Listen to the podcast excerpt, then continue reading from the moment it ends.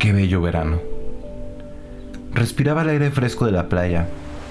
Después de largos y cansados meses de trabajo, finalmente había llegado la hora de descansar. Estaba tan desesperado por escapar de los gritos de mi jefe que no recuerdo haber tomado el coche. Estoy muy cansado. Necesito dormir. Me repetí a mí mismo mientras reposaba a la orilla de la cama. Algo no me dejaba. La pesadez y el cansancio se duplicaron. Una gota fría de sudor se hacía presente en la nuca y mi cabeza perdía peso. Una náusea infernal me atacó. En una sacudida de fiebre, el malestar se fue. Estoy muy cansado.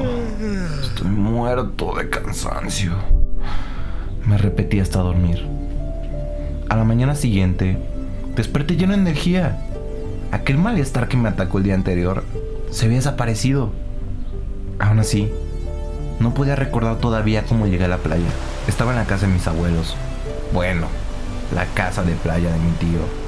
Él se quedó en la casa después de que ellos fallecieron. Hace tanto que no pensaba en ellos. Veo que no soy el único que no ha vuelto a visitar la casa.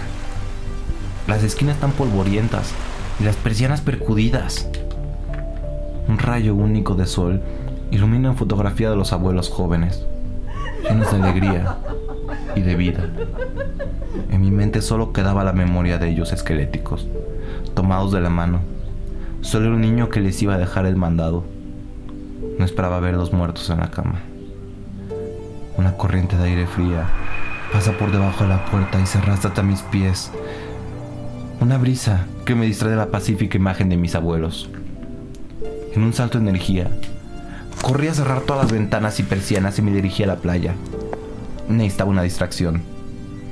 En el camino vi a un gato negro atropellado. Lo vi cuando un par de cuervos se detuvieron frente a mí. Uno de ellos me miró directo a los ojos. En la completa oscuridad de su mirada, solo podía pensar en la muerte. Él era el símbolo del fin. Aun cuando el gato ya había muerto, los cuervos vigilaban que no se moviera su cuerpo. Aun cuando su cuerpo yacía inmóvil en el piso, su historia no había terminado. No había terminado hasta que los cuervos decidieran que había terminado. En un abrir y cerrar de ojos, había llegado a la playa. Seguía pensando en la mirada del cuervo. Él sabía algo que yo no. ¿Pero qué era? ¿Qué sabía el cuervo de la muerte? Es solo un ave carroñera. Solo es un ave. Un pajarito negro. No un mal augurio. No como mis huesos me lo decían. Regresé temprano a la casa. Había un cierto nervio que no me dejaba disfrutar del agua en mis pies. Tenía que regresar. Cuando llegué, las ventanas estaban abiertas. Corrí a checarlas una por una, pero parecía que el aire las abrió solitas.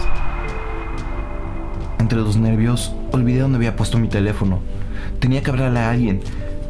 Algo había pasado, pero no sabía qué. Encontré mi teléfono en la cocina junto a las llaves del coche. Hijo de la... Una, Una pesadez en los hombros me hizo bajar el teléfono sin batería. Lo sabía. Hay alguien atrás de mí. Alguien se metió en la casa. Siento su presencia atrás. No me puedo escapar. En un salto, volteé a mis espaldas. No hay nadie. Finalmente estaba pasando. Estaba perdiendo la cabeza. Estaba alucinando personas. Pero, si, pero si realmente sí sentía a alguien. Sentí que alguien me vigilaba. Salí corriendo a la entrada. Y ahí estaba. El mismo cuervo que vi caminando a la playa. Estaba parado encima del cofre del coche, sobre un faro de luz estrellado, con manchas rojas y negras por toda la defensa. El cuervo lo sabía. Su mirada era suficiente para darme cuenta que había matado a alguien. ¿Cómo? Salí de la oficina, tomé el coche y me fui a la playa. La playa. Claro. La carretera. Algo pasó. Con razón no recordaba nada. Había chocado. Regresó a mí. La noche, el cansancio, el cabeceo al volante. Estaba oscuro.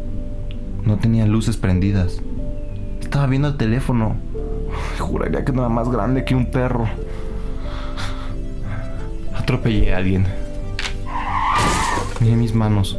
Por Dios, ¿en serio fui capaz de matar a alguien sin acordarme? Necesitaba respirar. No, necesitaba huir.